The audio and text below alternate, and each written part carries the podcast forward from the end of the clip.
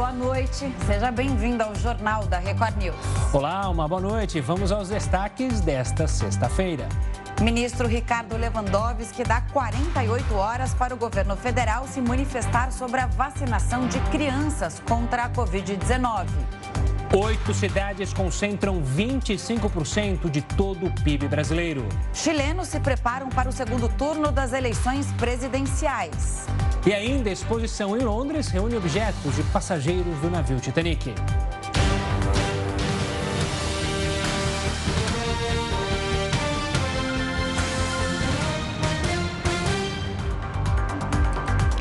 Pfizer afirmou que ainda não sabe quando poderá entregar as vacinas para imunizar crianças de 5 a 11 anos.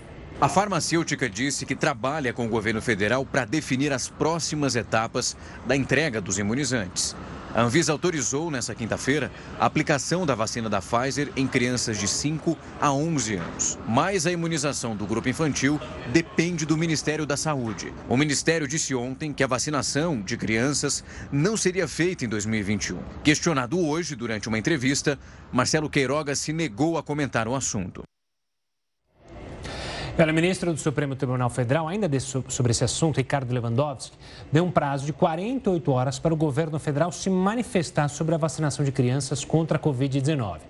Então vamos lá a Brasília, porque hoje quem está com a gente é o Alessandro Saturno. Saturno, o que diz essa decisão? Oi Camila, boa noite para você, para o Gustavo e a todos que nos assistem aqui na Record News. Bom, essa decisão do ministro Ricardo Lewandowski foi justamente atendendo a um pedido do Partido dos Trabalhadores que quer que o governo coloque essa vacina né, da Pfizer para crianças entre 5 e 11 anos no Plano Nacional de Imunização. O Partido dos Trabalhadores fez esse pedido logo depois, eu não sei se vocês lembram, e é algo bem recente, essa treta envolvendo o presidente Jair a gente chama de treta porque é a palavra correta para enquadrar tudo isso que aconteceu.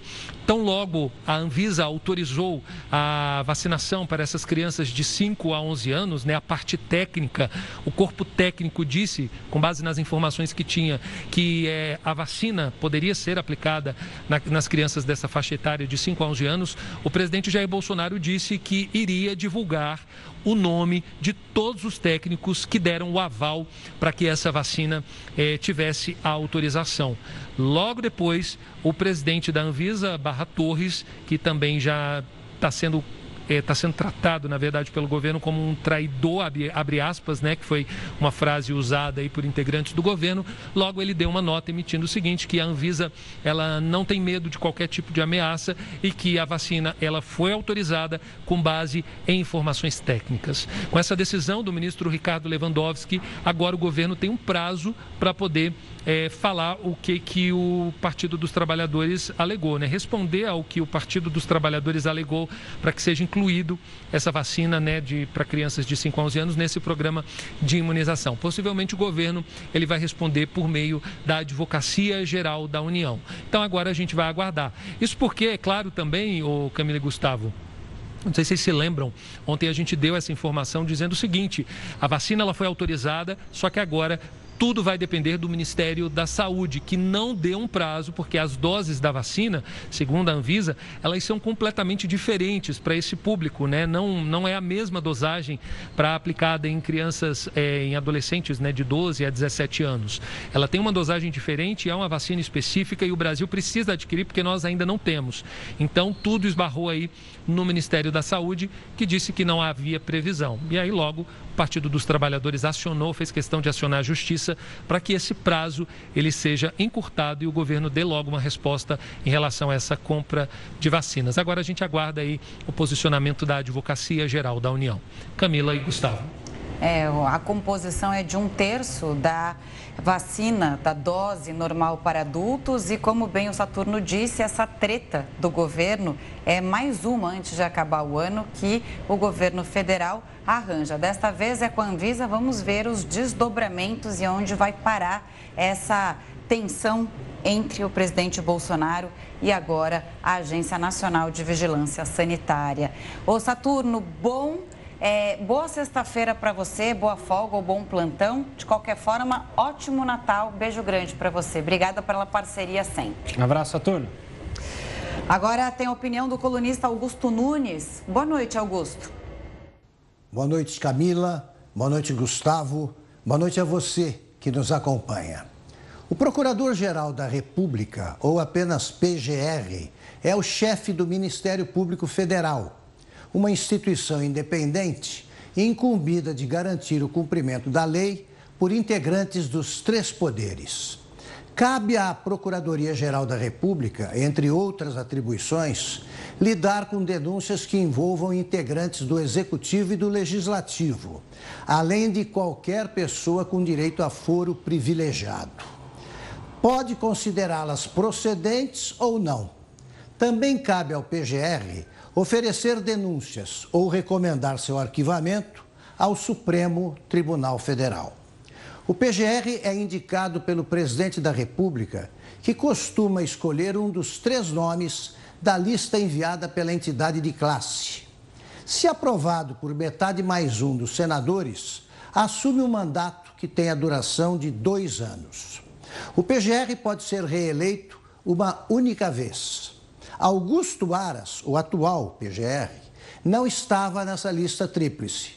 Tornou-se o chefe da Procuradoria por decisão de Jair Bolsonaro, que gostou do que ouviu numa conversa a sós. Como o presidente gostou também do desempenho, resolveu mantê-lo no cargo. Obrigado, Augusto. Olha, o Brasil lidera o ranking das chamadas telefônicas de spam. Não cede aí, o Jornal da Record News volta já com essa e outras informações. Olha só, o Supremo Tribunal Federal fez hoje a última sessão do ano antes do recesso.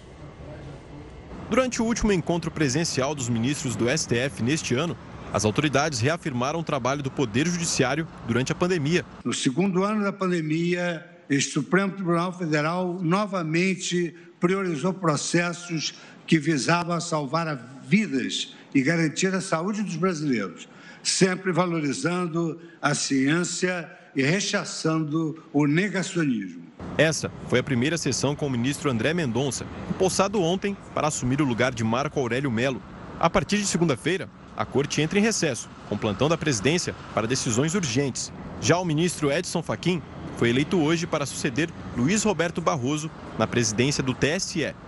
Ele vai assumir a função em 28 de fevereiro, mas ficará à frente do TSE somente até agosto, quando se encerra o período dele de dois anos na Corte Eleitoral. As eleições do ano que vem serão conduzidas pelo ministro Alexandre de Moraes. Uma unidade de tratamento para pacientes com gripe foi aberta em Salvador. A medida é para desafogar os postos de saúde lotados de contaminados pelo vírus H3N2. A gente explicou direitinho sobre ele aqui ontem no Jornal da Record News. Pois bem, um mutirão de vacinação contra a gripe foi realizado hoje em 90 pontos da cidade. A aplicação da vacina contra o coronavírus foi suspensa para priorizar a campanha de gripe. Já são mais de 150 casos na cidade em menos de um mês, cerca de 40 só ontem. Segundo a Secretaria Municipal da Saúde, Salvador pode decretar epidemia de gripe na próxima semana. E o Ministério da Saúde fez um alerta sobre o golpe do certificado de vacinação. Pois é, tem mais essa. E-mails que fornecem um link de acesso para o comprovante são falsos, de acordo com a pasta. O conteúdo pode ser uma isca para a instalação de um vírus em computadores e celulares. Em um comunicado, o Ministério esclareceu que não envia documento por e-mail para nenhum usuário do SUS e reforçou que a única forma de acessar o certificado é pelo aplicativo Conect SUS. Por causa de uma invasão hacker na semana passada, ainda não é possível acessar o comprovante da vacina. Agora a gente vai falar com o Heródoto Barbeiro. Antes até de falar o assunto com ele, é, a gente já vai direto conversar, porque eu quero saber do Heródoto, do Natal dele e se ele é verdade mesmo que não estará de plantão no Réveillon comigo e com o Gustavo. Eu só te vejo em 2022 agora, Heródoto, é isso mesmo? É, bom, você sabe que a gente tem que ter amizade com o chefe, né? que descarado! É, Mas, uai. Ué, mas esse é, descanso é merecido. Vai, trabalhamos bastante em 2021, né, Heródoto? Bom, voltando aqui para o assunto. Mais um recorde para o Brasil. Nosso país é campeão em receber as chamadas telefônicas indesejáveis, conhecidas como spam né, Heródoto? Não tem nenhuma lei para pôr fim nessas chamadas que incomodam tanto a gente? Olha, Camila, acho que qualquer um pode responder, pessoal que está nos acompanhando. Você recebe chamadas de spam? Muitas. E aí, Gustavo, recebe ou não? Recebe. Eu fico bloqueando todo dia um telefone novo no meu celular. Ou eu brigo com o atendente, né? Olha, é. a senhora tira, por favor, é, mas o, o duro é telefone é, da lista. O duro é quando a atendente é uma máquina, né? Que é aquela gravação que fala, alô, eu sou a fulana de tal. Ai, que ódio que eu tenho dessa mulher. Acho que todo mundo. É verdade. Agora, uma coisa curiosa é o seguinte, essa pesquisa ela foi divulgada pela BBC e ela mostra que pelo quarto ano consecutivo nós somos campeões. Ninguém recebe tanto spam no celular como nós. E a pesquisa diz o seguinte, que esse ano, em média, cada pessoa que tem um celular recebe 33 chamadas por mês. Ou seja, em média, todos nós que temos um telefone celular, um smartphone, recebemos pelo menos uma chamada de telefone às vezes. A gente recebe duas, às vezes recebe três, etc. E aí a gente começa a identificar, como falou o Gustavo, e a gente começa a querer bloquear. Agora é o seguinte: o curioso, que no caso do Brasil, segundo essa pesquisa, o que mais telefonam para a gente são bancos que só tem cinco bancões, como a gente sabe. Cartão de crédito, que tem aquele juro pornográfico, para não falar outra coisa aqui. Pornográfico. Ou então, pessoas ou empresas que te oferecem empréstimo. E, logicamente, os empréstimos têm que ter garantia e tem que ter também um alto juro. São essas três, principalmente aqui. Agora, do outro lado, além da área do mercado financeiro, que, aliás, eu acho que. Eu não sei onde é que está a compliance dos bancos. Os bancos vivem falando aí, não, nós somos compliance, a gente faz compliance, a gente respeita o consumidor, respeita coisa nenhuma. Respeita da boca para fora. Ou seja, respeita no departamento de marketing deles. Porque se eles respeitassem de fato, não estariam ligando para a gente.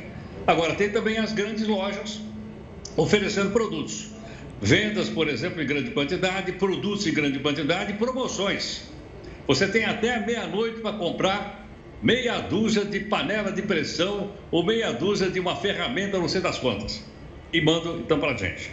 Agora, o que é interessante é o seguinte: vamos comparar com a média mundial para saber se 33 é muito ou é pouco. Boa. A média mundial é 15 por mês. A média. Nós temos 33, quer nós estamos mais do que o dobro da média mundial. E outra coisa interessante também que eu queria dar um toque para os nossos amigos é o seguinte: muitas vezes não aparece o número do telefone. E esse é mais perigoso ainda, porque pode ser não só o spam, como pode ser um vírus, como a gente mostrou agora há pouquinho aí na, na reportagem do jornal. Então esse é mais grave ainda.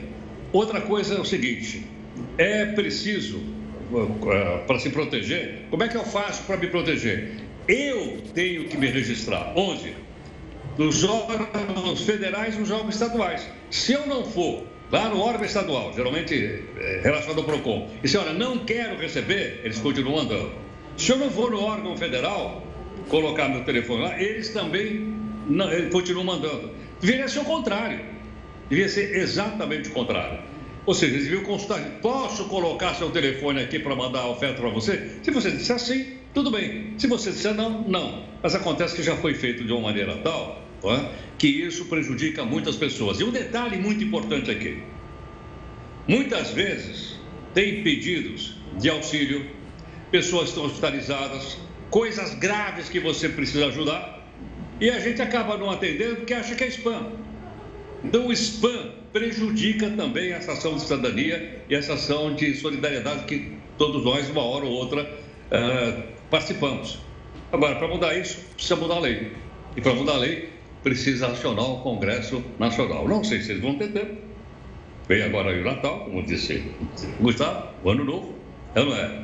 E eles vão começar janeiro com quase 6 bilhões de reais no bolso para gastar na campanha eleitoral. Exatamente. Não vai dar tempo. Não vai dar.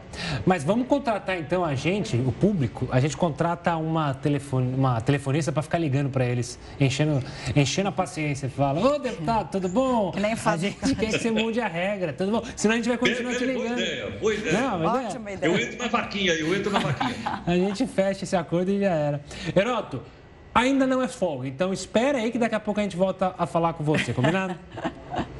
Até já, até já. Até já. Até já. E olha, a confiança do empresário cresceu em 23 setores da indústria. É a primeira vez desde agosto que a maioria das áreas tem aumento. O maior avanço foi justamente na produção de bebidas e na manutenção de máquinas e equipamentos. De novembro para dezembro, os setores cresceram entre 7 e 6 pontos. Por isso, as 29 áreas da indústria estão com índice positivo. A maior queda na confiança foi nos produtos de madeira. Para a Confederação Nacional da Indústria, o otimismo se refere aos próximos seis meses. O TSE aprovou as federações partidárias para as eleições do ano que vem. A gente te explica tudo, o que elas são, como vai funcionar. Daqui a pouquinho o Jornal da Record News volta já já.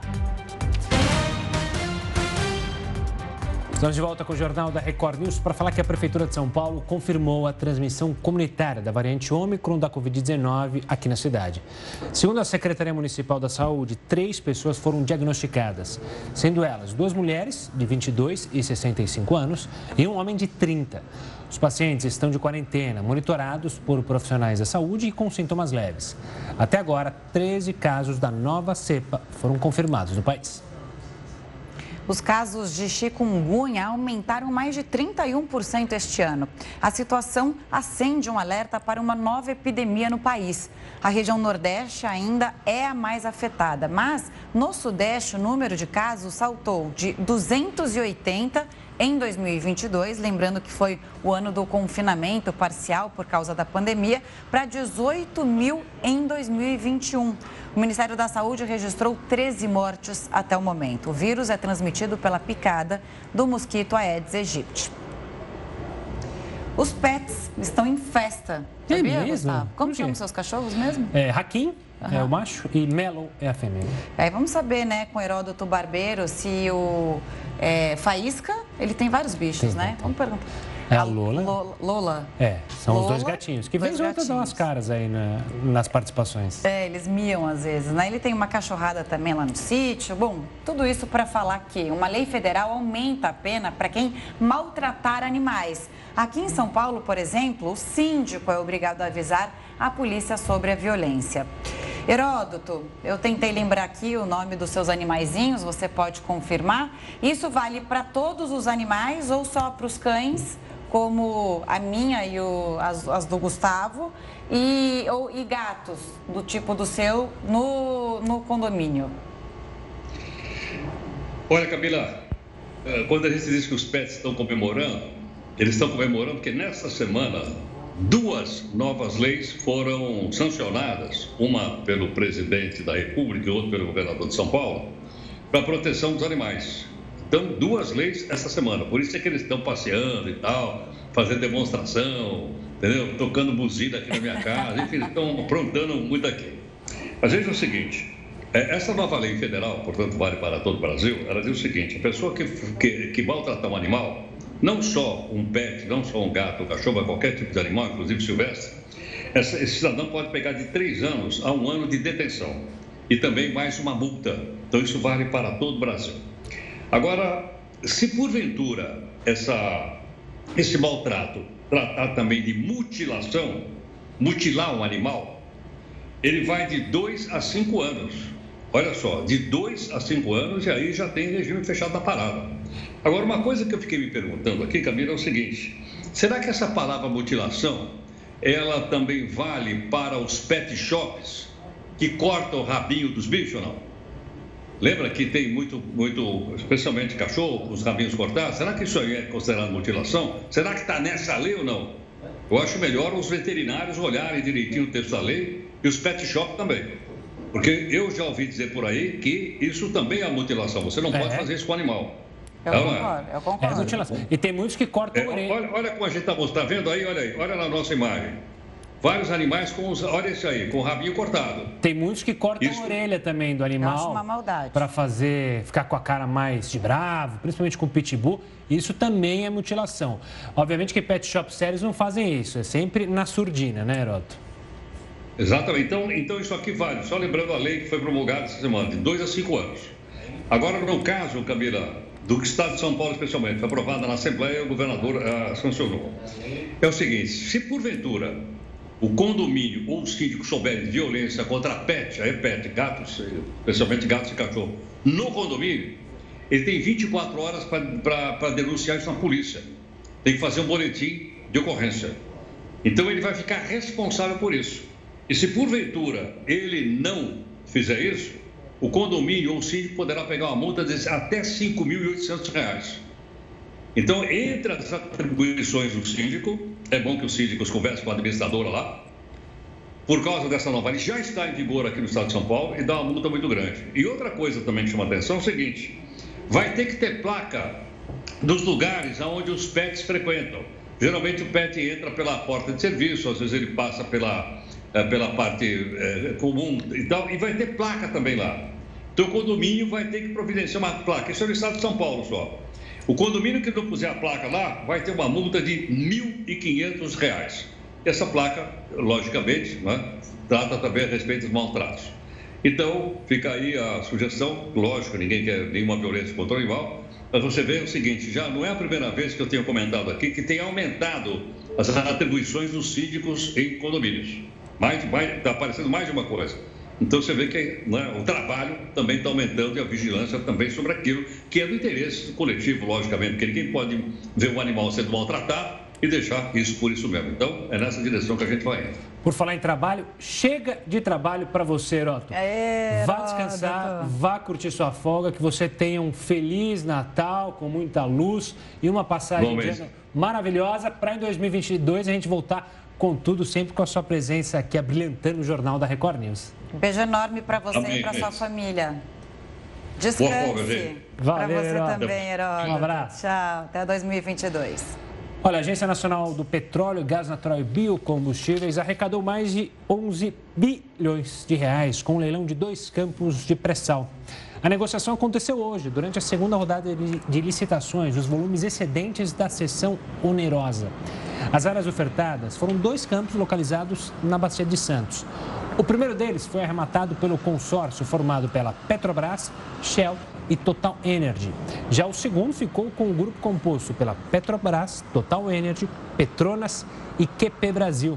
No total, 11 empresas podiam fazer ofertas. Depois do leilão, o ministro da Economia, Paulo Guedes, informou que as concessões vão gerar 500 mil empregos diretos e indiretos. E os chilenos se preparam para o segundo turno das eleições presidenciais. A disputa é uma das mais acirradas da história do país. O Jornal da Record News volta em um minuto com todos os detalhes. Depois de uma disputa conturbada e acirrada, o Chile está cada vez mais perto de conhecer o próximo presidente. Faltam poucos dias para a decisão. De um lado, o ultradireitista José Antônio Cast. Do outro, o esquerdista Gabriel Boric. Tudo indica que o novo presidente chileno vai ser escolhido por uma diferença muito pequena. No primeiro turno, Cast conquistou 27,91% dos votos. Já Boric levou 25,82% deles. Por decisão do Serviço Eleitoral do Chile, as pesquisas de intenção de votos para o segundo turno só podem ser divulgadas até o dia 4 de dezembro. E a última pesquisa deu a vitória para Gabriel Boric, com 40% das intenções de voto. Enquanto isso, trabalhadores envolvidos no processo eleitoral correm para deixar tudo pronto para o domingo. Há uma etapa que começa hoje, que é muito importante, que é assumir o controle dos locais de votação com tudo o que isso implica, para garantir que quando as pessoas vierem aqui no domingo, se sintam o mais seguras possível. Bom, para entender melhor, a gente vai continuar nesse assunto, nessa eleição chilena que é neste final de semana. Para isso, o Jornal da Record News convida Matheus Oliveira, professor de Relações Internacionais da Universidade de Ribeirão Preto, Matheus, uma boa noite, obrigado pela, pela participação aqui conosco. Eu queria começar com a pergunta: essa eleição tão acirrada, tão quente no Chile, tem ainda muito a relação com os protestos e aquele é, clamor social que ocorreu no país? Boa noite, eu que agradeço, o prazer estar aqui com vocês. Está inteiramente relacionado ao que aconteceu em 2019, a começar pelo fato que o próprio Gabriel Boric é um, é um candidato que surgiu naquele contexto, né? ele se consolidou como uma liderança nacional no contexto é, das manifestações que sacudiram o Chile em 2019. É, e além, enfim, da, desse fato que é talvez a, a, demonstração mais eloquente, né, mais clara é, da relação com 2019 está também o fato de que a desigualdade socioeconômica, que foi o grande é, motor daquelas manifestações de 2019, continua sendo o tema central para essa eleição. Então, eu diria que sim, né, acho que está diretamente, inteiramente relacionada é, àquele contexto de dois anos atrás. Matheus, boa noite. Qual é o principal desafio nesse pleito que acontece no domingo e por que essa polarização tão grande? É uma tendência mundial, claro, mas aonde isso foi determinado no Chile? É, eu acho que tem um, um, uma questão interessante no caso do Chile, que é o seguinte: durante cerca de 25, quase 30 anos, quer dizer, quase três décadas, o Chile foi governado por dois grandes blocos, né, duas grandes coalizões, que se revezaram no poder sem realizar nenhuma mudança muito substantiva, nenhuma mudança muito profunda no modelo econômico que foi herdado ainda da ditadura do Pinochet. Então, me parece que esse é, é, modelo é algo que está em disputa hoje e termina sendo é, uma questão central. Né? O que fazer com, com essa estrutura, com esse modelo que vem aí desde os anos 80 e que terminou é, produzindo uma série de desigualdades que hoje polarizam a sociedade chilena. Né? Eu acho muito interessante que nesse segundo turno, embora nós não estejamos falando de dois extremos, né, porque o, o, o Gabriel Boric não é um, um, candidato de extrema esquerda, diferentemente do Katz, que é sim um candidato de extrema direita. Então, embora não sejam dois opostos é, é, exatamente, eles são dois candidatos de fora do mainstream. Né? Eles não pertencem pertencem aos espaços mais tradicionais que disputaram o protagonismo político no Chile nos últimos anos. É, o, o, os dois eles vêm um tanto de fora, o que mostra também um certo esgotamento desses grupos mais tradicionais que dominaram a política chilena nesses últimos quase, quase 30 anos. Né? Professor, e passado domingo, resultado da eleição, qual será o principal desafio para quem for eleito pelos chilenos para administrar esse país, que é bom lembrar, passa por uma constituinte também, né? uma nova constituição. Eu acho que o principal desafio, ganha o Katz, ganha o vai ser construir acordos e consensos num parlamento que terá características bastante diferentes daquelas que a gente viu nos últimos anos. Né? Houve um fortalecimento importante da direita, principalmente no Senado. Né? o, o inclusive tirando maioria do, do bloco mais à esquerda. E também na Câmara dos Deputados existe uma certa fragmentação que vai tornar muito difícil, na verdade, eu diria que é praticamente impossível que, independentemente de quem ganhe o segundo turno, esse candidato saia eleito com maioria no Congresso. Isso dificilmente vai acontecer e ambos vão ter que negociar, ambos vão ter que compor com um Congresso diferente, com um Congresso fragmentado, e nos dois casos nós estamos falando de candidatos é, que têm propostas. Uh, que, enfim, não são exatamente aquelas que mais facilmente galvanizam consensos. Né? Então, eu acho que essa é uma questão que vai ocupar bastante a agenda, seja de um, seja de outro, nos primeiros momentos. Basta olhar, por exemplo, o que está acontecendo no Peru. Né? Você teve um candidato eleito numa, numa eleição também muito disputada no segundo turno e o o presidente peruano hoje praticamente não consegue governar justamente por conta de impasses com o Congresso. Então, acho que evitar uma situação em que o Congresso obstaculize, né, bloqueie de fato a presidência, é o principal desafio, pelo menos no primeiro momento. O resultado do primeiro turno foi super apertado entre os dois. Os candidatos disputam neste momento, até domingo, os eleitores moderados para vencer. Como eles estão se articulando para conquistar esses votos?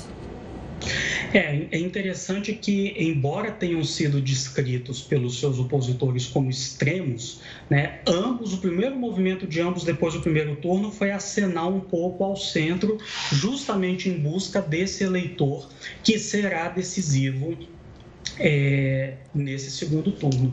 Então, acho que além da busca pela moderação do, do eleitor moderado, que é uma coisa importante, um desafio que está colocado principalmente para o Gabriel Boric, né, para o candidato de esquerda, é conseguir mobilizar e conseguir tirar de casa o seu eleitor, aquele que é simpatizante da sua candidatura. Por que, que eu digo isso? Porque quando a gente observa o mapa eleitoral do primeiro turno e, e, e, nós observamos, por exemplo, as localidades em que o CATS ganhou, em que o candidato extrema-direita saiu vitorioso, foram regiões em que os níveis de comparecimento às urnas foram muito mais elevados do que aqueles distritos em que o Gabriel Boric ganhou. Então, me parece que esse também é um desafio muito importante, principalmente para ele nesse momento, né? Conseguir energizar o eleitorado, é conseguir mobilizar o, aqueles que simpatizam com a sua candidatura ou que pelo menos rejeitam fortemente a candidatura adversária e tirar esse eleitor de casa no domingo para ir votar, né, considerando que o comparecimento, inclusive no primeiro turno, foi relativamente baixo.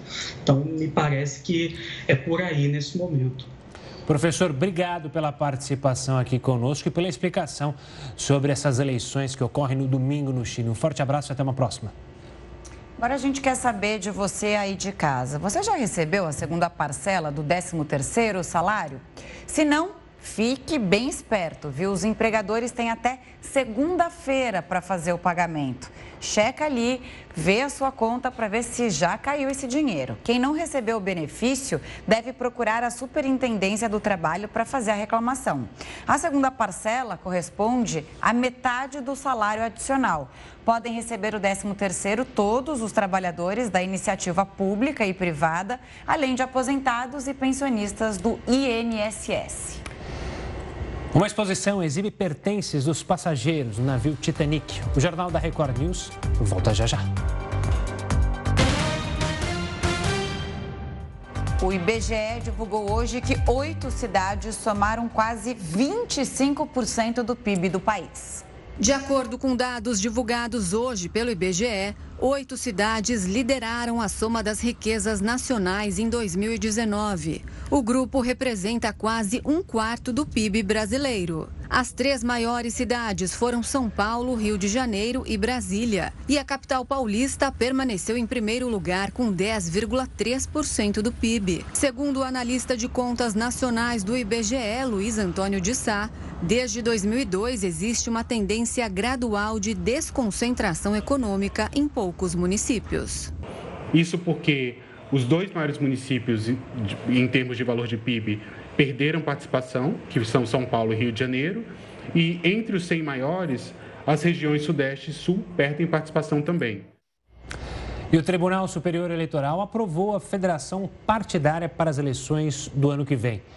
Para falar mais sobre isso, entender essa mudança, a gente conversa agora com o consultor político Eduardo Negrão. Eduardo, obrigado pela participação aqui conosco. Uma boa noite. O que é então essa tal de federação partidária? Boa noite, Gustavo. Boa noite, Camila. Boa noite. A federação é, partidária, ela é, é o substituto da antiga coligação partidária, mas tem algumas diferenças ela é uma espécie de fusão entre dois partidos, vamos pegar assim, se o PL e o PTB, que pretendem apoiar o mesmo partido, fizessem a, a, a fusão partidária, eles terão que denominar, indicar um, é, um, um representante único, um presidente dessa federação partidária e atravessa o processo eleitoral, os votos são somados, como na antiga coligação, os votos que eu digo para deputado, estadual, federal, né, que essa que é a grande dúvida.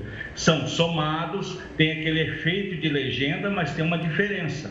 A federação não pode ser desfeita após a eleição. Ela tem que ficar unida até o final do mandato. E esse eh, eles têm que é, eleger um, um, líder, um presidente dessa federação, exatamente essa denominação, ele também permanece até o fim do mandato. Anteriormente, só para o telespectador entender, se fazia as coligações, se uniam, um, um, partido somava votos junto com outro, às vezes seis, sete partidos, só que passada a eleição estava automaticamente dissolvido e cada um fazia o que queria. Os partidos iam na direção ideológica que quisesse, partido de oposição poderia ser governo e vice-versa. Os deputados poderiam transitar entre outros partidos que inclusive nem eram da coligação. Agora não, a coisa fica mais restrita. O único, o único partido que eu vejo grande pensando em fazer a federação partidária é o PSD, Partido Socialista Brasileiro com o antigo PCdoB, Partido Comunista do Brasil. Mas é difícil, é uma, é uma, é uma ferramenta nova né, que envolve que os líderes abram parte de uma boa parcela do seu poder, é um pouco contra a tradição do, do, do caudilismo brasileiro. Vamos ver se vai funcionar. Eduardo, também tem uma questão que é como ficam as composições regionais e estaduais com os acordos nacionais entre os partidos. Então, por exemplo, para formar uma chapa, é, vai, vamos, vamos por aqui, o pré-candidato Lula pretende se unir ao Geraldo Alckmin. Isso ainda não está confirmado, mas pelas especulações, que seria é, uma coligação com o PSDB, né? Agora ele saiu, vamos ver que partido ele vai. Mas, de qualquer forma, estou usando isso como exemplo. Se houvesse essa união no âmbito nacional, como ficariam as composições regionais, as, as, as, regionais, as estaduais? Porque é um casamento que tem que ser feito é, em todos os âmbitos, né? É. Se for uma coligação tradicional, a coligação para majoritária está permitida, né? Tudo bem, ocorre tudo como antes. Faz-se a coligação nível nacional e os estados têm liberdade. Já na federação, não. Essa é outra limitação da federação. Né? Feita a federação do partido A partido B, em Brasília, essa união, esse casamento, vamos chamar assim, tem que se replicar nos estados. Por isso que é uma boa ideia, mas na praxis brasileira é muito difícil de se realizar. Só partidos com muita proximidade, por exemplo, o PSOL com o PT, que tradicionalmente o PSOL apoia o PT, mas mesmo assim isso envolveria que a liderança do PSOL, que é o menor, abrisse mão de todo o controle da campanha para a liderança do PT, o que é difícil também. É, envolve muito, eu achei a palavra, desprendimento das lideranças partidárias. Isso eu, eu, eu não tenho hábito de ver aí em diversas campanhas que eu fiz. Desprendimento do poder não é da tradição brasileira. Historicamente não é o que acontece realmente, né, Gustavo? Eduardo, uma questão. A ideia antigamente, quando se acabou com essa ideia de diminuir o número de partidos do Brasil, não vai contrária a essa criação das federações? Ou seja, você pode manter vivo partidos nanicos que não têm expressão nenhuma se juntando com outro partido médio, para quem sabe ainda se manter vivo? É, mas na prática o nanico vai desaparecer, porque se pega um partido muito pequenininho, um, um partido médio grande, vai, como eu disse, a liderança é uma só, né? Então a presidência será óbvio do grande. Esse vai coordenar os esforços e, como eu disse, Antigamente fazia coligação, o partido pequeno elegia 5, 10 deputados, depois da eleição era cada um por si, né? O líder do partido pequeno ia negociar as vantagens dele lá, tem liderança de minoria, tem mil alternativas. Agora não. Esse, esse como gosta de comparar o presidente, não é um namoro, é um casamento com comunhão universal. Não tem como separar nos próximos quatro anos. Então, o que acontece? O partido nanico que se une a um grande, né, por exemplo, nem vou dar exemplo de partido aqui, que parece propaganda partidária, ele vai acabar sendo engolido, Gustavo, porque durante quatro anos ele vai ter que obedecer, e tem uma série de exigências também, que eu não vou detalhar, de ideológico, de acompanhamento, de postura, entendeu? Esse poder, esse presidente da federação vai ter muito poder, inclusive de excluir deputados, excluir, não mandar para outro partido, expulsar e o suplente assumir. Então é um poder muito grande para quem lidera e para quem eh, só faz parte do casamento acaba sendo um coadjuvante. Com a tendência vai acabar assumindo. A intenção dessa federação de partidos é que os pequenos se unissem para formar um partido grande. Se grande com o partido nanico, o partido nanico vai sumir mesmo. Vamos ver o que vai acontecer então, né? Muito obrigada pela entrevista, pelas explicações. Boas festas e até uma próxima, principalmente, né, provavelmente em 2022. Bom, o escritório do apresentador Ratinho foi invadido por assaltantes nesta tarde. Na casa localizada no bairro da Vila Leopoldina, em São Paulo, fica um estúdio de rádio usado pelo comunicador e a equipe dele. No momento do crime, Ratinho não estava no imóvel. Funcionários que estavam no local foram ameaçados, mas não ficaram feridos, segundo a Polícia Civil.